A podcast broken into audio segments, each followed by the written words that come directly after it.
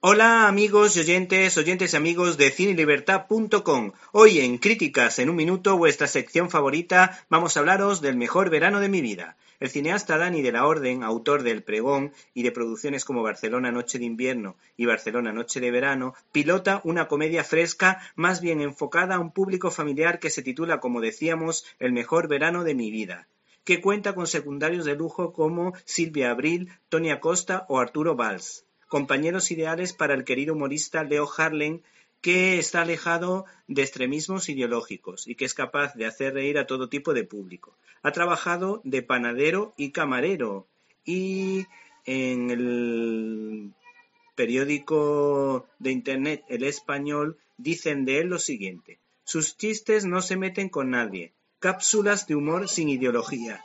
Se descojona de lo que nos apela a todos la moda de los cachas, el espíritu del cateto que viaja a lugares exóticos, el hay un poco de gin tonic en tu vaso de fruta. No toca política ni religión. Ah, el fútbol tampoco, que ese dogma sí que provoca guerras civiles, y no están las cenas familiares para más peleas entre cuñados.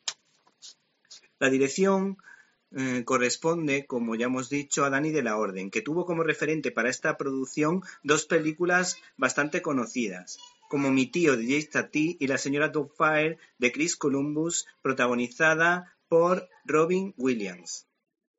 Tenemos la impresión de que puede convertirse en el pelotazo ¿Te está gustando este episodio? Hazte fan desde el botón Apoyar del podcast de Nivos. Elige tu aportación y podrás escuchar este y el resto de sus episodios extra. Además, ayudarás a su productor a seguir creando contenido con la misma pasión y dedicación.